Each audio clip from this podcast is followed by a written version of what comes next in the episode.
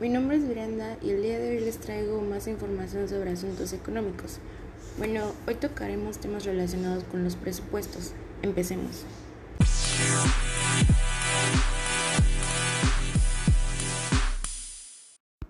¿Qué son los presupuestos? Un presupuesto se refiere a la cantidad de dinero que se necesita para hacer frente a cierto número de gastos necesarios para cometer un proyecto.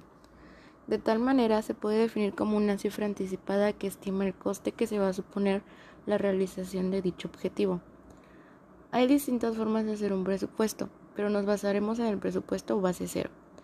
Por si no has escuchado de él, según Peter Affier, este es un proceso de carácter administrativo, de planeación y de presupuestación que exige a cada administrador justificar detalladamente la totalidad de sus peticiones presupuestarias se elabora con la finalidad de seleccionar las mejores opciones en cuanto a la, relación costo-beneficio.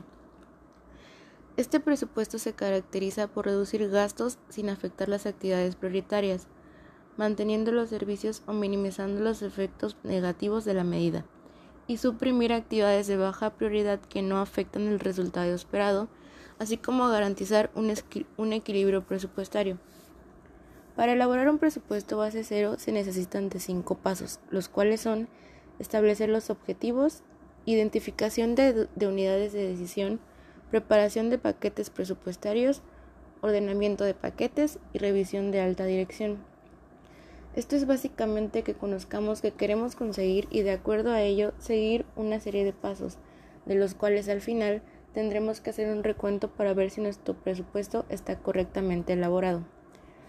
Ahora, para entenderlo un poco mejor, es necesario que es necesario mencionar que tiene ciertas diferencias con lo que conocemos como un presupuesto tradicional. Entre ellas podemos encontrar que con el tradicional ya se tiene una idea de lo que se quiere presupuestar, mientras que el base cero, si bien su nombre lo dice, se iniciará desde cero. Otra muy importante es que en el tradicional principia con unidades monetarias, es decir, el capital que se tiene. Y en el base cero es con propósitos y objetivos, considerando enfoques nuevos para la obtención de estos mínimos. Para finalizar, te diré que, tiene muchas ventajas, como que disminuye los, los costos de cada actividad sin afectar las operaciones, mejora el proceso de planeación y estrategia y realiza una correcta y adecuada actividad financiera. Aunque como todo, siempre se encontrarán ciertas cosas que, que nos hagan dudar de ello.